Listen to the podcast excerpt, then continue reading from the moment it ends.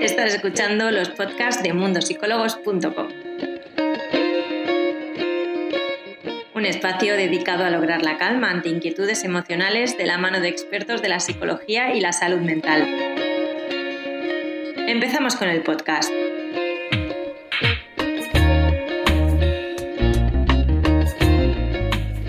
Yo soy Irene Muñoz, la Community Manager de Mundo Psicólogos España. Hoy vamos a hablar sobre la vergüenza con Laura Porta en Casa.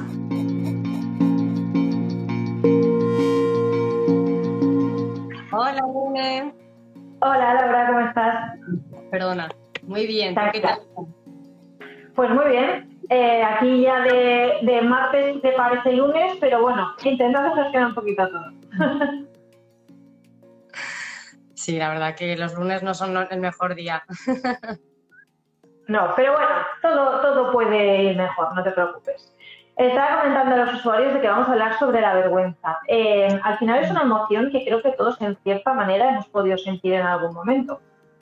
Entonces creo que cualquiera de nosotros que esté en este directo ahora viéndolo, que lo pueda ver más tarde, se va a sentir un poco identificado con lo que vamos a comentar. Empecemos definiendo, Laura, si te parece, qué es la vergüenza. Bueno, pues como estabas diciendo, la vergüenza es una emoción que al final hemos experimentado todos en algún momento porque es una emoción evolutiva y adaptativa. Es decir, eh, es la que nos permite regularnos con el resto del entorno y valorar si lo que estamos haciendo es adecuado o no en, función del entorno en el que tengamos, ¿no? Em, que eso está, está genial porque, porque es, cumple esa función el problema es cuando ya deja de cumplir esa función y la vergüenza empieza a ser algo que te impide el generar conexiones con los demás o, compartir, ¿no? O sacarte tú a la luz. Claro. Entonces, em, ¿qué situaciones quizás más cotidianas, porque al final también es muy, muy personal este sentimiento, nos pueden llevar a sentir vergüenza?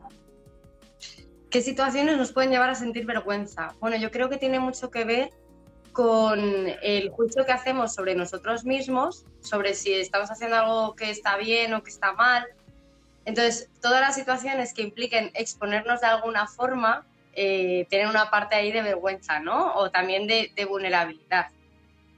Entonces, eh, tanto hablar en público, que es una vergüenza muy común, como hasta el, hecho de expresar tu, opinión o, aprender a marcar límites, ¿no? hay, personas que directamente no, no pueden eh, expresar lo que necesitan o, frenar a, la otra persona por una cuestión de vergüenza, ¿no? De qué va a pensar de mí. O sea, tiene muchísimo que ver con el juicio que nos hacemos hacia nosotros mismos y lo que pensamos que, van a decir nosotros, o sea, los demás de nosotros mismos. Claro. Entonces, eh, ¿el hecho de sentir vergüenza es algo malo?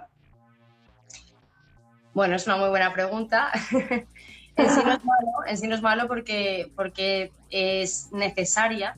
El problema es cuando ya la vergüenza em, empieza a hacer que nosotros no, podamos compartir y, y empiece a hacernos sentir que no somos valiosos, dignos o merecedores de, ser queridos o de, o de, pertenecer al grupo, ¿no?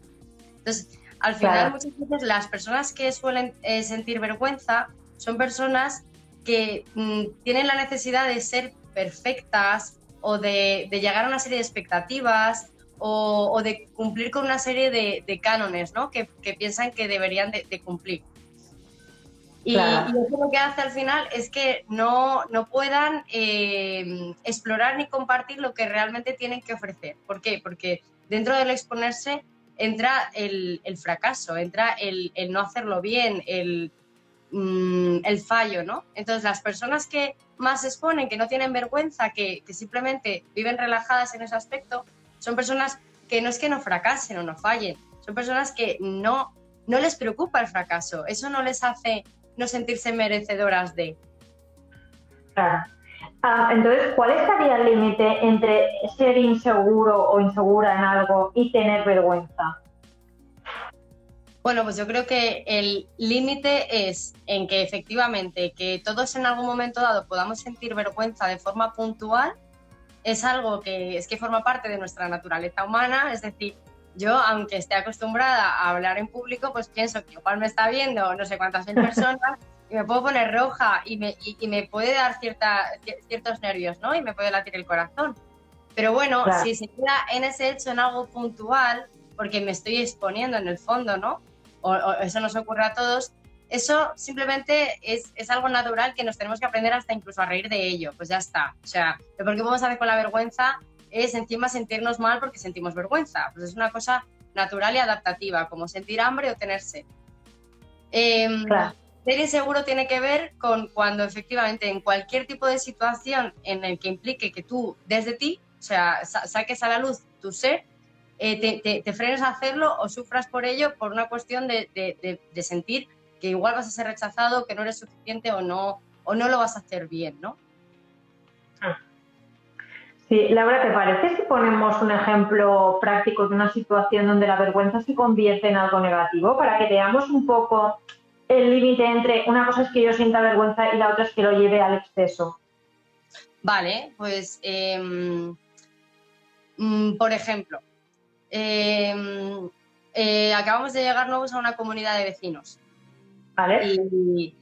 Y, bueno, pues todos en la comunidad de vecinos, em, eh, pues es una comunidad, comunidad de gente muy joven, de gente que hace fiestas, que nos vamos a apartar el tema COVID, imagínate en ejemplo normal. es una muy joven que está todo el día haciendo fiestas, ¿no? Y, el caso es que yo, por el ruido, soy incapaz de dormir, eh, me levanto pronto, trabajo y no, y no, puedo, no puedo dormir, ¿no? Y por vergüenza de a lo mejor tener que exponerme a decir, oye, es que mm, mm, me molesta que, que, se hagan estas fiestas eh, por, por, las noches, me gustaría que hubiese eh, unos horarios determinados para que hubiese gente, pues no lo digo por ese miedo a, a lo que puedan pensar de mí. O que se nos cuelan en, el, en, la, en la cola del supermercado. No lo digo porque me da vergüenza también. Claro, pero en este caso, ¿hasta qué punto es negativo el hecho de no decir nada? Porque, por ejemplo, si se te colan la cola del supermercado, pues bueno, mira, te quedas con el hecho de mm, me siento un poco mal porque no he dicho nada, pero no tiene ningún efecto negativo a largo plazo, ¿no? Bueno, yo no estaría tan segura porque, claro, dices, no pasa nada, al final es solamente el, el hecho puntual de la cola del súper. Pero al final yo creo que eso va poco a poco minando también tu autoestima, porque son eh, ejemplos que van ocurriendo en tu vida donde tú al final no te estás permitiendo eh, ponerte en el lugar que te corresponde, ¿no? O, darte tu voz o protegerte a ti misma al final de, es que están abusando de mí, o sea, están colando en es, un abuso. Y claro, si no soy capaz de gestionar esta situación que es en, en la cola del súper, imagínate si en otro momento me encuentro con una situación aún más abusiva. O sea, a lo mejor estoy todos los días saliendo del trabajo a las 11 de la noche y debería de salir a las 6. Eh, a mi eh, compañero le suben el sueldo, hace el mismo trabajo que yo y a mí no. Son un montón de ejemplos que hacen que por vergüenza muchas veces no, no nos permitamos marcar límites. Y te estoy hablando solamente de ejemplos relacionados con los límites, pero si nos ponemos a hablar de ejemplos relacionados con las relaciones entre personas, el, por ejemplo, es, em, pues a mí imagínate, ¿no? Que te encanta una persona y el, el no ser capaz de, decirlo y, de a lo mejor perderte simplemente una oportunidad, una opción de que pudiese ocurrir algo con esa persona. Es decir, al final, hasta qué punto la vergüenza nos permite em, vivir y, sacar al mundo lo que realmente tenemos que ofrecer, ¿no? Claro, claro, incluso puede, es lo que comentabas, puede verse en relaciones como, por ejemplo, vas a conocer a la familia eh, de tu pareja y te da vergüenza relacionarte o entras en un nuevo grupo de amigos y te da vergüenza conversar. Me imagino que a largo plazo todo eso tiene un efecto negativo en, tu relación o, en ti mismo, ¿no? Claro, es lo que comentaba del tema de la autoestima, porque ya no solamente las posibilidades que te estás perdiendo por esa vergüenza, sino el juicio que empiezas a hacer de ti mismo por eh, no ser capaz de, colocarte en el lugar que deberías o de, marcar tus límites, de protegerte, etcétera, etcétera. Claro. Hace unos momentos estaba leyendo eh, aquí el chat que tenemos abajo, Laura, y he visto que había un usuario que decía, bueno, es que la vergüenza va de la mano de la culpa. Em, ¿Siempre va de la mano de la culpa? Bueno, me encanta esa, esa aportación eh, me parece súper interesante porque, de hecho, yo diría que, que no, voy a decir que son antagonistas, pero, pero sí que tienen una diferencia fundamental.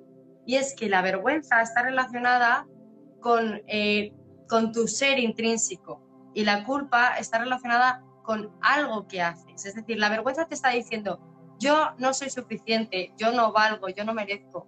La culpa lo que está diciendo es, he hecho algo que está mal, he cometido un fallo.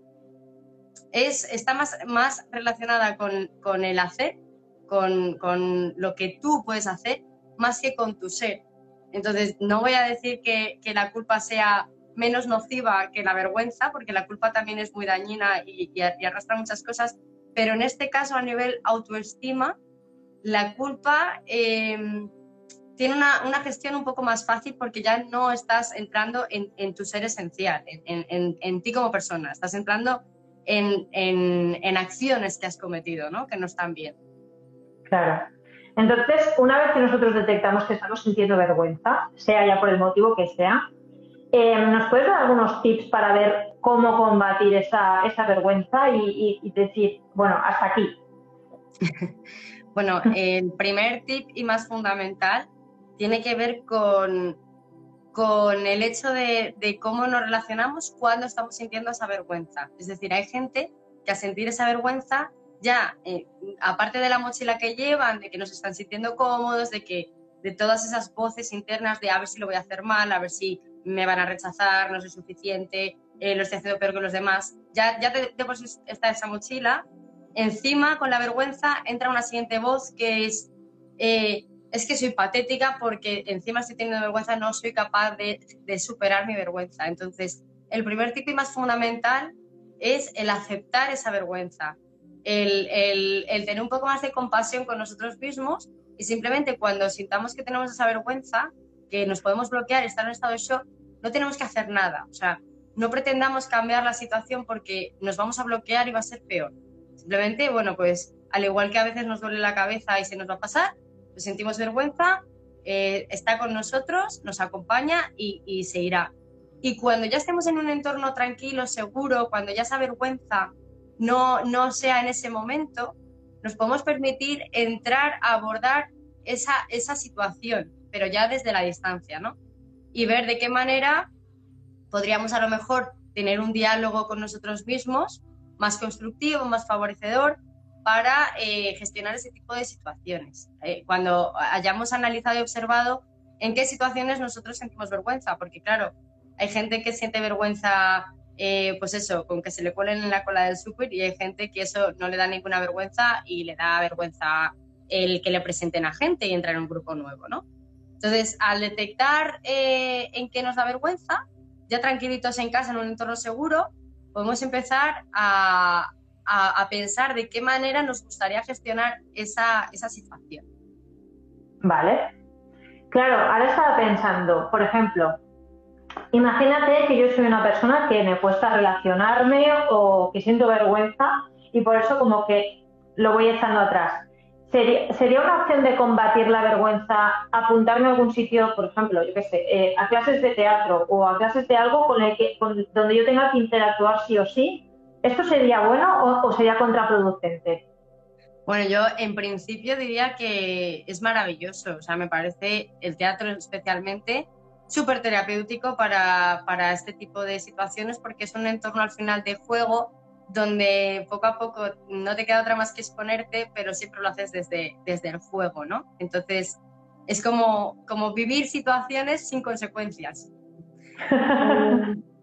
Sí que es verdad que, a lo mejor no es para todo el mundo, porque hay gente que antes de exponerse incluso al teatro debería hacer un pequeño trabajo previo donde, donde pues eso, el primer paso sea el que no pase nada por sentir vergüenza, el no sufrir de más por ello y una vez ya más o menos hayas trabajado esa parte, sí que puedes ir haciendo cosas para, para relacionarte mejor con, con el exponerte. Pero es que el tema del teatro creo que tiene más que ver no tanto con la vergüenza en sí, sino con, el, eh, con la vulnerabilidad y el aprender a exponerte.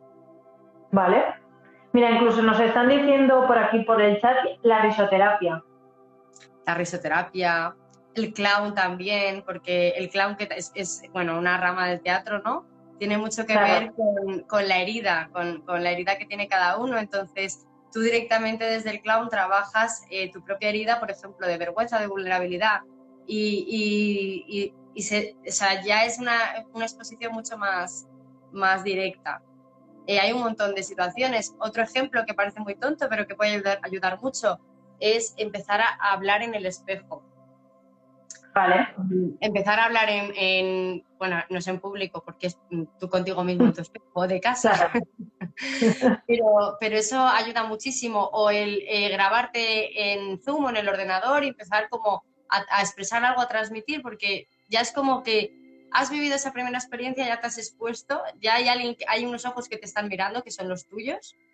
Y, y es como que ya cuando lo vas a hacer de verdad frente a otras personas, ya es un entorno conocido, ¿no? Al final, el, tema de gestionar la vergüenza también tiene mucho que ver con crear un entorno eh, que sea amigable para ti, que esté bajo tu control. El, por ejemplo, pues si vas a hacer una charla en público, el saber, el, conocer el escenario, dónde, dónde vas a estar. Si puedes ir un día antes a verlo, mejor, porque son pequeñas cosas que tú ya vas como, visualizando y te van ayudando a entrar en ese entorno más seguro. Es decir, hay un montón de ejercicios, de herramientas para abordar la, inseguridad. Depende de en qué estado esté cada uno en ese proceso y desde dónde quiera trabajar. Claro. Ahora estaba leyendo algunas de las dudas que nos han llegado, que de hecho estoy viendo que nos están escribiendo ahora, y entre ellas había una de un chico que decía que, bueno, por, motivo de un accidente eh, se quedó cojo y que le da vergüenza eh, salir a la calle o cuando ve a otras personas eh, que le vean cojear. Claro, en el caso de alguna discapacidad de este tipo, em, claro, ¿cómo, se combate la vergüenza? Bueno, yo creo que ahí es muy importante hacer un trabajo sobre la creencia que tienes con respecto al accidente que has vivido, al estado en el que te has quedado, el, qué significa para ti el, no tener las condiciones físicas idóneas, ¿qué está diciendo eso de ti mismo? Y muchas veces, aunque racionalmente eh, pensemos que, no nos decimos nada malo, nos podríamos sorprender mucho con el diálogo interno que tenemos con nosotros mismos. Y, profundamente cruel e injusto. Entonces, si nos paramos a pensar en qué es lo que te estás diciendo a ti mismo eh, con respecto a tu condición actual, de qué manera te estás hablando o de qué manera te estás viendo, ¿no? Y una vez hecho ese trabajo, el, pensar qué le dirías a un amigo con tu condición actual. ¿Pensarías lo mismo de tu amigo que lo que te estás diciendo a ti mismo? Y, de qué, por qué te estás tratando de esa manera, ¿no? A ti. Sí, también es cierto que supongo que en estos casos aún queda mucho trabajo por hacer eh, socialmente, porque, por ejemplo, muchas veces cuando una persona tartamudea aún se la sigue eh, denominando, ah, mira, el tartaja o la tartaja o eh, nombres así que, sobran, la verdad. Entonces, me imagino que si a ti encima te ocurre, eh, es, lógico sentir vergüenza por lo que te puedan decir los demás, porque aún socialmente no. No, no es que no esté bien visto, sino es que no estamos haciendo las cosas correctamente. Sí, esa parte, esa parte por supuesto que en parte no la podemos controlar y existe. Em, tiene un poco que ver con lo que comentaba al principio de mm, no se trata de ser perfectos o no tener defectos, sino se trata de, sentirnos mm, valiosos y merecedores de pertenecer em, independientemente de esos defectos. Es decir, al final los defectos forman parte de un conjunto precioso que es nuestro ser como tal.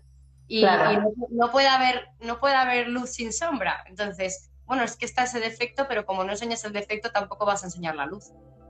Sí. Creo que otra cosa que ayuda mucho, que se me había olvidado comentar antes, es em, el aprender a reírse también de, uno mismo, el tomarse un poco menos en serio.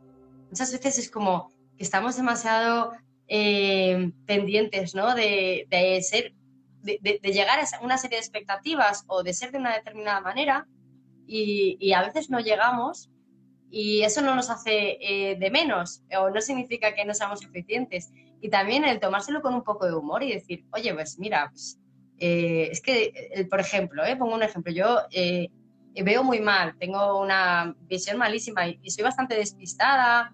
Y, desde pequeñita pues tenía gafas, me llamaban cuatro ojos, pues lo típico, ¿no? Que pasa en el colegio. Y eso, claro, al final, ¿de qué manera lo superé? Pues ya eh, siendo la primera que me reía de mí misma, pues es que soy una persona despistada, ¿por qué voy a, por qué voy a pretender que no soy? Si es la realidad. Entonces, es la primera que lo digo, digo, bueno, sí, soy despistada, me pongo mis pequeños trucos para evitar mis despistes, pero, pero he aprendido a, no voy a decir disfrutar del despiste porque no se disfruta, pero, pero a, normalizarlo y a, y a, tomármelo con humor. Pues es un poco, eh, eh, va, a sonar muy manido, ¿vale? Pero eh, para mí me gusta muchísimo poner el ejemplo de la película de Bridget Jones con este tipo de, de temas porque al final Bridget Jones es como un ejemplo de una persona que va viviendo muchas situaciones donde humillantes o con vergüenza, con tal, y, vas viendo en la película el tono de humor que tiene, de tomarse las cosas menos en serio y de, y de ya está, y de reírse un poco del, del error, de aprender un poco a, a disfrutar de, de, la inteligencia del fracaso, como yo lo llamo. Sí, bueno, a ver, te digo una cosa, ¿eh? Bridget Jones de fracasada no tenía nada, ¿eh? porque tenía, era muy joven y ya tenía un piso propio en el centro de Londres, tenía Totalmente. Yo me lo pensé el otro día y dije, joder, y encima la ponen en la película como si fuese gordita y poco atractiva. pero sí es guapísima y me ponen a esta chica como referente de, mujer fracasada. Entonces, claro, que igual en esta época era un fracaso, pero nos vemos ahora y pensamos, pues yo quiero esa vida, no sé. Efectivamente, yo quiero ser Jones, perdona, ¿cómo me tengo que sentir yo? Claro, claro. Laura, también eh, un chico nos pregunta aquí por el chat que nos dice, ¿qué puedo hacer cuando me habla una chica que me gusta y me pongo vergonzoso y tímido? Bueno, pues eh, aquí entraba el ejemplo, lo primero que decía de el aceptar que te pones vergonzoso y tímido, o sea, no pretendas en ese momento cambiarlo y ser quien no eres, porque, porque no te va a salir en ese momento. Entonces, lo primero, ok, me da vergüenza, no pasa nada. Si necesito estar calladito porque, porque me siento más cómodo, eh, me lo permito y ya está. Y cuando eh, tú empieces a ya dejar de bloquearte por sentirte vergonzoso, porque ya lo has aceptado, ahí es cuando se puede empezar a trabajar qué, qué tipo de diálogo estás teniendo contigo mismo, para, sentir esa vergüenza, porque seguramente tendrá que ver con, ¿y si no le voy a gustar? ¿Y si va a pensar que digo una tontería? ¿Y si eh, va a pensar que soy un pesado? Entonces, el empezar a ser más conscientes de qué te estás diciendo en ese momento y te ayuda o no te ayuda. Porque claro, eh, todos podemos utilizar distintas palabras o formas de ver una situación siendo la misma situación, ¿no? Pues sí, sí, sí. Bueno, al final, en el momento que salga un poco de ese bucle de vergüenza, verá que, es capaz de hacer mucho más de lo que a lo mejor eh, él mismo creía. Exacto. O, y también lo, mismo que decía antes, el también reírse de uno mismo. Pues, mm. Eh, ¿quién no ha hecho el ridículo alguna vez con alguna chica o chico que, le guste? Nos ha pasado a todos y, eso tampoco dice nada malo de nosotros, más allá de, bueno, pues no hemos gestionado muy bien la situación. Punto. Luego, el, diálogo que hay más allá de eso, de, ay, fíjate, es que soy, eh, que, es que soy tonta, porque fíjate la tontería que he dicho. No, has dicho una tontería que no significa que seas tonta. Pues son esas cosas como que vas remodelando, ¿no? Pues sí, sí, es que a veces es lo que dices, el diálogo interno es mucho peor que no lo que realmente estamos sintiendo. No, y que al final la única forma de conectar con, con las personas es aceptando que sí o sí vas a tener que exponerte, vas a tener que ser vulnerable y vas a tener que decir tonterías. Porque la única manera de aprender al final es, eh, es haciendo, haciendo y, en ese hacer seguramente pues te equivoques, pues lo hagas un día mal, otro día mejor, otro día vuelvas a hacerlo fatal y, y el aprender a vivir con ello sin sentirte menos por, esa, por esos fracasos, esas equivocaciones. Claro, es que, al, sí, al final eso que dices, si, eh, si, nos quedamos siempre en la comodidad, eh, terminamos por no hacer nada. No, y que al final la vergüenza está muy relacionada con cómo vivimos eh, los fracasos, ¿no? Es decir, Em, ¿Qué dicen de ti tus fracasos? ¿Que, ¿Que no eres suficiente? ¿Que no estás a la altura? ¿O que simplemente es que estás haciéndolo? O sea, para mí el exponerse es el mayor acto de valentía que existe. Por lo tanto, nunca podría ser vergonzoso porque significa que lo estás haciendo. Es que es muy, fácil, es muy fácil no equivocarse, no meter la pata, no pasar vergüenza si te quedas encerrado en casa, por así decirlo, ¿no? Entonces, yo me, gustaría mucho el, abordar este tema con ese mensaje de eh, cada vez que tengas miedo a equivocarte, piensa que si te estás equivocando es porque lo estás intentando, es porque estás ahí. Y eso ya de por sí es eh, profundamente heroico. Así que no, no debería de tener nada de vergonzoso, ¿no? Pues sí, totalmente. Pues Laura, muchísimas gracias por, por, resolver todas estas dudas y estar con nosotros esta tarde. Espero que continúes teniendo una feliz tarde y que nos veamos en un nuevo tema. Muchas gracias a ti, Irene. un placer. Hasta luego.